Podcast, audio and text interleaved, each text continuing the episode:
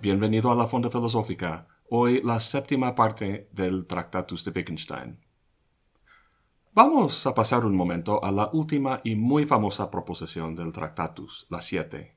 Dice, de lo que no se puede hablar, hay que callar. Para saber cuándo hay que callarse la boca, hay que saber qué es lo que se puede decir.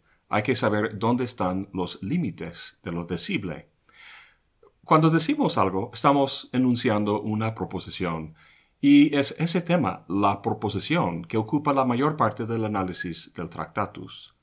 De hecho, originalmente Wittgenstein pensaba llamar su obra simplemente Der Satz, la proposición.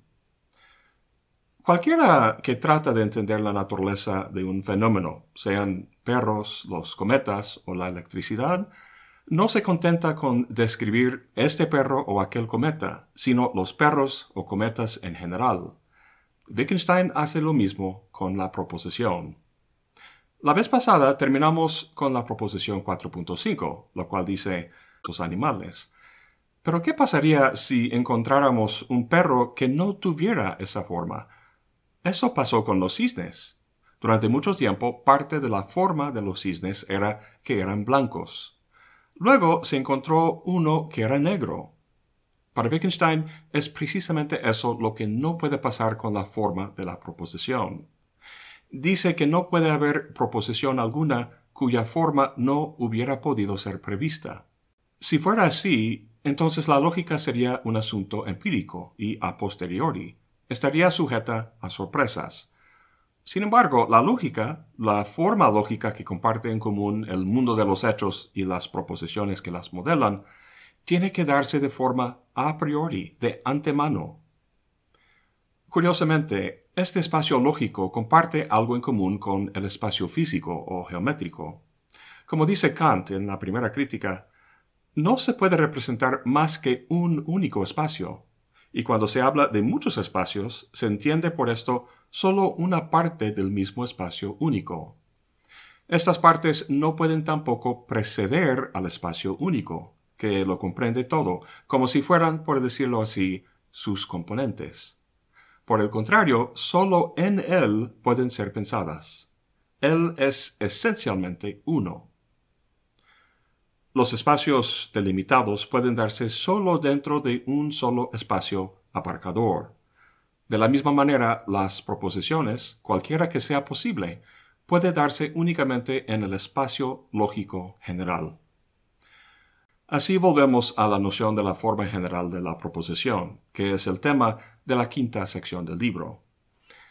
Wittgenstein habla con mucho detalle técnico sobre diferentes aspectos de esta forma, temas como la identidad, la probabilidad, la inferencia, etc., no vamos a revisar aquí esos detalles. Lo que me interesa es dar una idea general sobre cómo entiende la forma general de la proposición.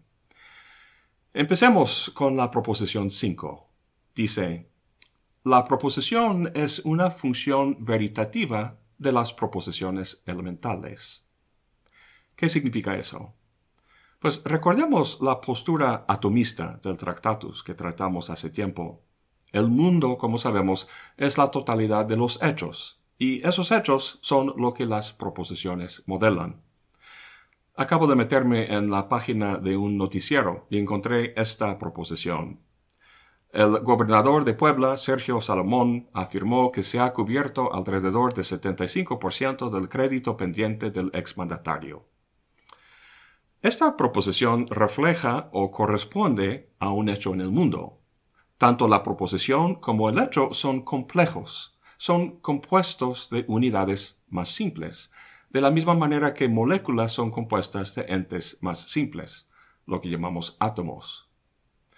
Por el lado del mundo, los hechos más básicos con los que se componen los hechos complejos se llaman precisamente hechos atómicos, o lo que también se ha llamado estados de cosas. Por el lado del lenguaje, lo que modelan esos hechos atómicos son proposiciones elementales. Para Wittgenstein, las proposiciones ordinarias que enunciamos diariamente pueden analizarse o reducirse a sus componentes básicos, de la misma manera que un laboratorio analiza los componentes de una sustancia. El punto es que si una proposición puede analizarse de lo complejo a lo simple, la operación inversa puede hacerse. Para Wittgenstein, toda proposición es el resultado de operaciones llevadas a cabo sobre proposiciones elementales. Tomemos como ejemplo Juan es soltero. Aunque no parezca, esa es una proposición compleja, porque puede analizarse en dos proposiciones más básicas, a saber, Juan es un hombre y Juan no es casado. Así se analiza, pero ¿cómo se sintetiza?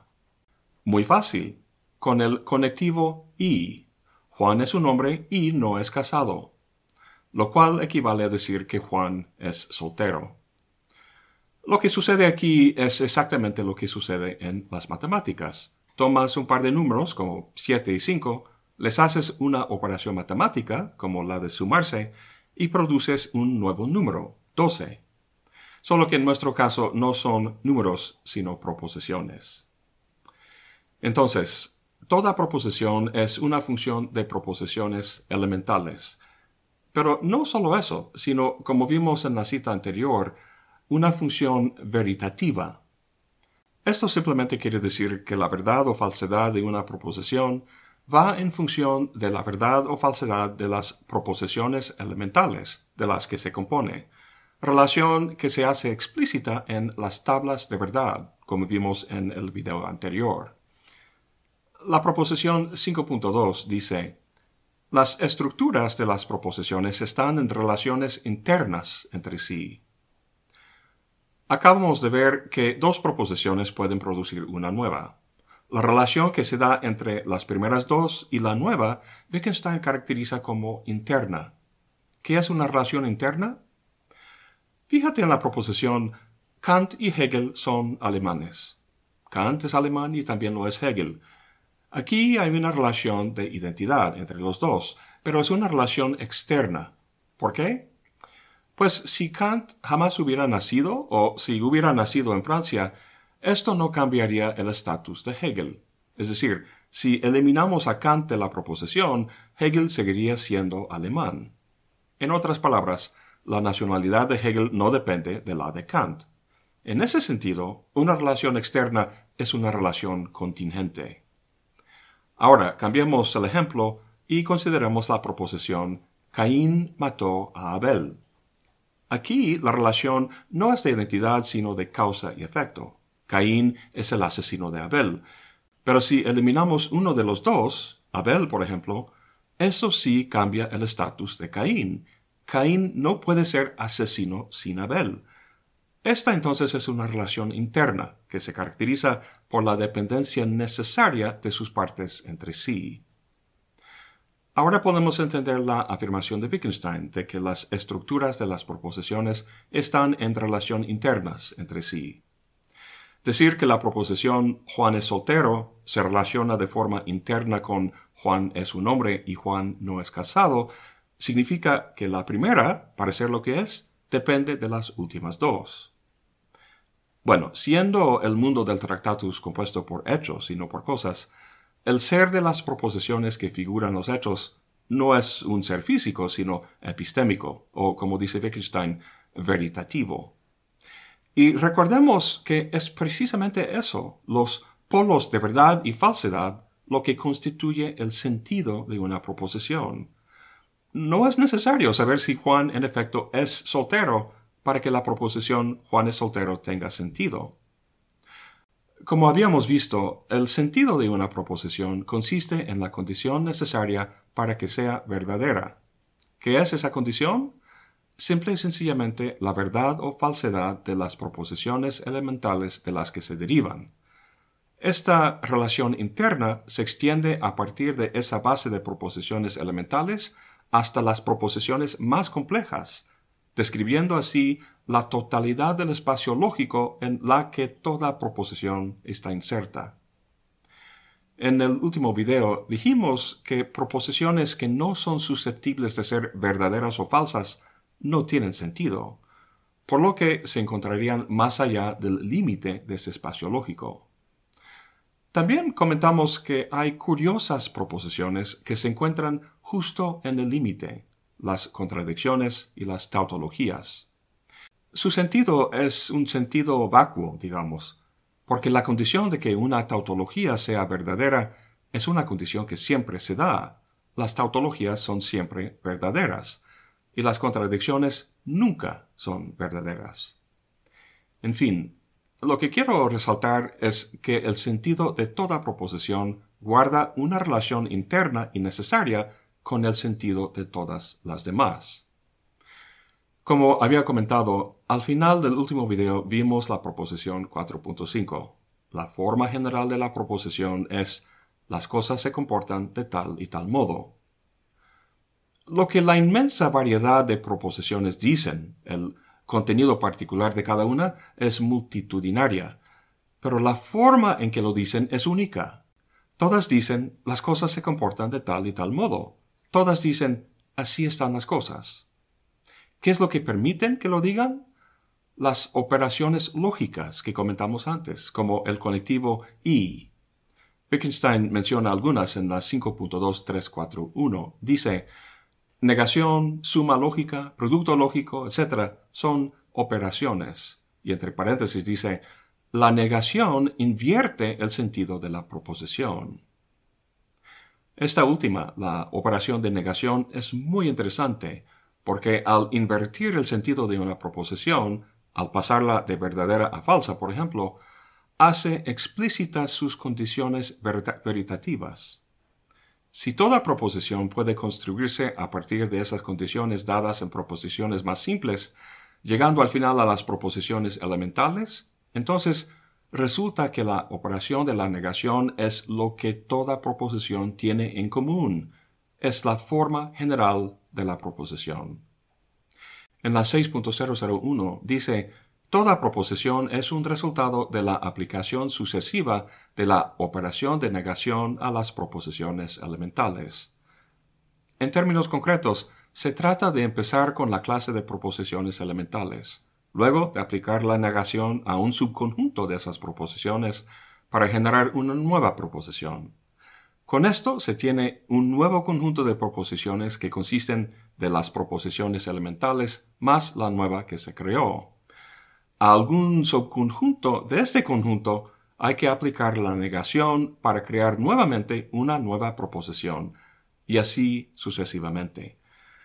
Es muy engorrosa y técnica la descripción de esto en el texto, pero a grandes rasgos esta es la conclusión a la que llega en la sección 5. En su esencia, una proposición es, como vimos en la 4.5, aquello que dice que las cosas se comportan de tal y tal modo. Lo que permite que lo diga son las condiciones veritativas de todas las demás proposiciones, las cuales el operador de la, negación posibilita y hace explícitas. Bueno, con esto y su discusión de las tautologías y las contradicciones, Wittgenstein ha logrado lo que planteó en la introducción, a saber, trazar un límite a la expresión de los pensamientos, o sea, trazar un límite a las proposiciones o a lo que puede decirse.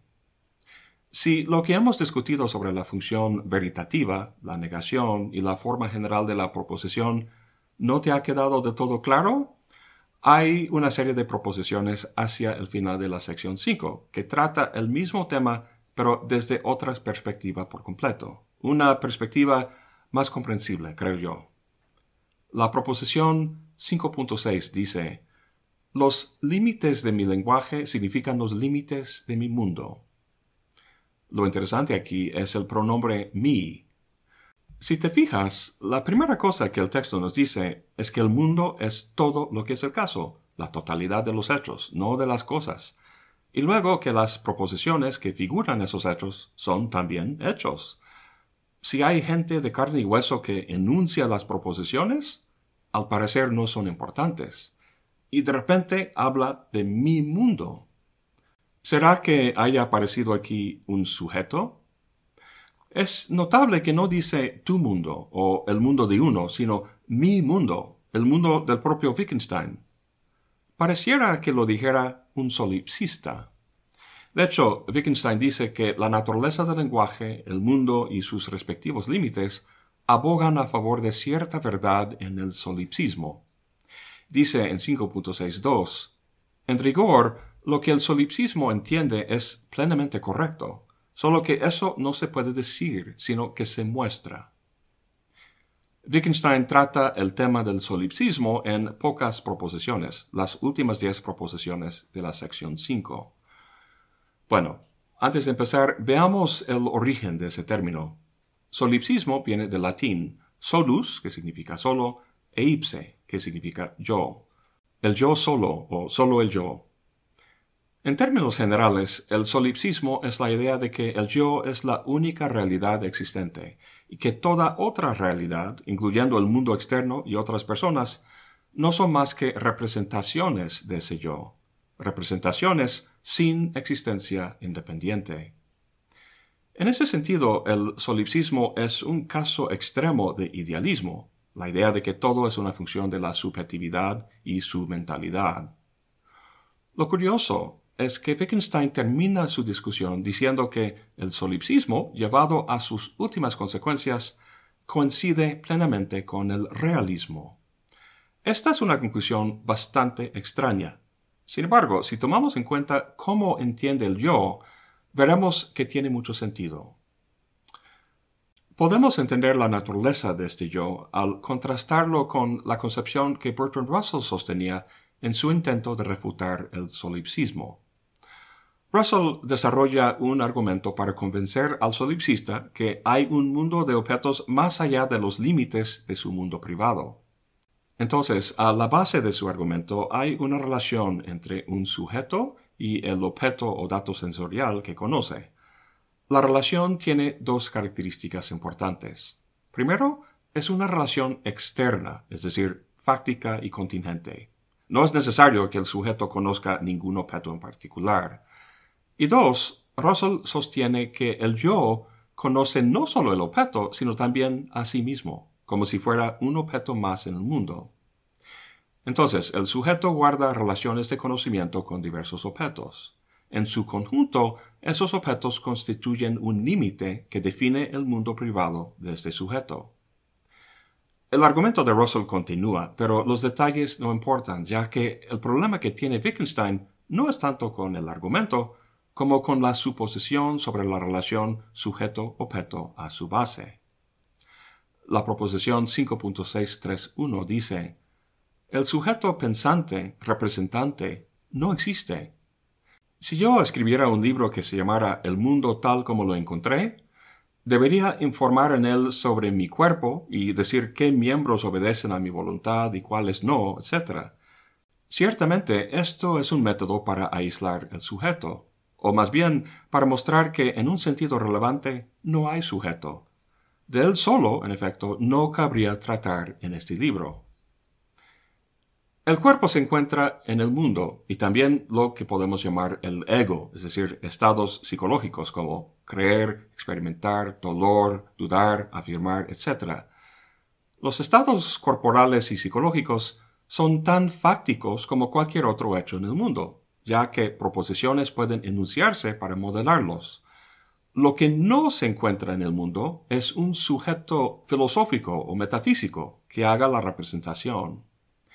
En la 5.542, Wittgenstein dice, pero está claro que A cree que P, A piensa P, A dice P, son de la forma P dice P. Y aquí no se trata de una coordinación de un hecho y un objeto, sino de la coordinación de hechos mediante la coordinación de sus objetos. A, aquí, no es un sujeto que vincule una proposición con un objeto, sino que es simplemente un hecho más modelando otros hechos. El problema con el argumento de Russell es que su sujeto ocupa el mismo mundo de los hechos o objetos que conoce. En la 5.6331, Wittgenstein ilustra el error de Russell al comparar el límite que circunscribe ese mundo con el campo visual. Dice, el campo visual no tiene, en efecto, una forma como esta. Esta ilustración del campo visual es errónea, porque en la experiencia nunca se percibe semejante borde más allá del cual no podemos ver, sino que el campo visual es continuo. Además, el ojo nunca se percibe como objeto en el campo visual. Como final, en la 5.634 dice que ninguna parte de nuestra experiencia es tampoco a priori. Todo lo que vemos podría ser también de otra manera. En general, todo lo que podemos describir podría ser también de otra manera. No hay orden alguno a priori de las cosas. Entonces, el campo visual es continuo, no se percibe el ojo que ve ese campo, y todo lo que se ve es contingente, pudo haberse dado de otra forma. Sin embargo, como nos dice en la 5.1362, la conexión entre saber y sabido es la de la necesidad lógica. Las proposiciones verdaderas guardan una relación necesaria con los hechos que modelan, una relación interna, como vimos hace rato. Si el mundo de los hechos no es necesario, entonces, ¿de dónde viene esa necesidad? Lo que está claro es que no puede provenir de algún sujeto sustancial en el mundo, como supone Russell, ni tampoco de un sujeto metafísico fuera del mundo, como un dios, sino más bien de un sujeto que podría llamarse trascendental. Dice en la 5.64 que el yo del solipsismo se contrae hasta convertirse en un punto inextenso y queda la realidad con él coordinada. Esto es muy parecido a la unidad trascendental de la percepción de Kant. Kant había refutado el res cogitans de Descartes, o sea, el yo concebido como una cosa, una sustancia, y lo había reemplazado con el yo pienso, es decir, esa unidad trascendental que no es más que un elemento formal de los juicios. Este es el sujeto que Wittgenstein plantea, un yo filosófico, por así decirlo, que, como dice, no pertenece al mundo, sino que más bien es el límite del mundo. La relación entre este sujeto y el mundo no es externa empírica, que se da en el mundo, sino interna y lógica, dándose en el límite del mundo. Si el sujeto se encontrara en el mundo, sería un hecho más, y los hechos, como vimos, siempre pueden ser otro de lo que son. No es necesario que esté lloviendo, por lo que tampoco es necesaria la proposición que lo figura. Lo que sí es necesario, como vimos en la primera parte del video, es la forma general de la proposición, la estructura de negación que vincula todas las proposiciones entre sí. Volvamos a la cuestión del solipsismo. Cuando el solipsista dice el mundo soy yo, está hablando, está usando el lenguaje enunciando proposiciones para figurar o modelar estados de cosas en el mundo. El problema es que no hay ningún estado de cosas en el mundo que corresponde a esa proposición, ningún hecho susceptible de ser verdadero o falso. Eso lo vemos en la 5.62, donde Wittgenstein dice, lo que el solipsismo entiende es plenamente correcto, solo que eso no se puede decir, sino que se muestra. ¿Ok? El solipsista no puede decir lo que dice, no tiene sentido. Sin embargo, lo que entiende sí es correcto. ¿Cómo? ¿En qué sentido? Pues en la última parte de 5.62, Wittgenstein dice que el mundo es mi mundo se muestra en que los límites del lenguaje, del lenguaje que solo yo entiendo, significan los límites de mi mundo. El mundo es mi mundo en la medida en que represento este mundo a mí mismo con las proposiciones del lenguaje. El punto es que ese lenguaje no es alguna proposición en particular, ni tampoco es el inglés o el español. Si así fuera, no sería más que un hecho más en el mundo. Pero lo que hemos estado tratando en todo el libro hasta ahora es aquella forma o esencia del lenguaje que permite que los hechos se modelen. Esa cosa no es ningún hecho en el mundo, sino la forma lógica del mundo y por tanto del lenguaje. El mundo, mi mundo, no es más que lo que se describe en las proposiciones verdaderas de mi lenguaje. Sin embargo, todo lenguaje capaz de modelar hechos tiene una y la misma forma lógica, la cual se expresa simplemente al representar el mundo con proposiciones, proposiciones que cualquiera puede entender. Mi habla, con el que expreso mi mundo, manifiesta o muestra esa abarcadora lógica del mundo. Esto, para Wittgenstein, es lo que en sentido estricto el solipsismo entiende. Al entender bien la naturaleza de la relación entre el sujeto y el mundo, el antiguo problema del solipsismo, que Russell intentó resolver de forma equivocada, simplemente desvanece. Como final, pasamos a las 5.64. Se ve aquí cómo, llevado a sus últimas consecuencias, el solipsismo coincide con el puro realismo. Empezamos esta discusión del solipsismo viéndolo como una posición radicalmente idealista, o sea, todo el mundo es una función de mi subjetividad. Y aquí Wittgenstein termina diciendo que coincide con el puro realismo, su contrario completo. Pues esto no ha de extrañar, ya que, como continúa diciendo, y como ya citamos, el yo del solipsismo se contrae hasta convertirse en un punto inextenso y queda la realidad con él coordinada. Al eliminar el sujeto del mundo de los hechos, lo que queda es simplemente la realidad. Esta discusión del solipsismo no es el único lugar en el Tractatus donde Wittgenstein habla del yo. Aquí se ha tratado de un yo lógico, un sujeto metafísico, como Wittgenstein lo llama, un yo que tiene que ver con cuestiones epistémicas sobre la representación del mundo. Como hemos visto, este yo trasciende al mundo.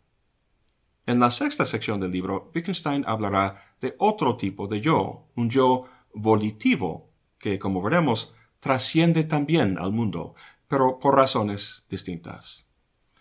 En la sexta sección del libro, Wittgenstein sigue detallando la forma general de la proposición, pero no vamos a ocuparnos de eso, sino de las últimas cuatro páginas del libro, donde habla de las implicaciones de su visión lógica para temas más tradicionalmente filosóficos como Dios, la ética, la muerte, la voluntad y su concepto de lo místico. Eso es todo por hoy. Gracias por acompañarme. Hasta la próxima y buen provecho.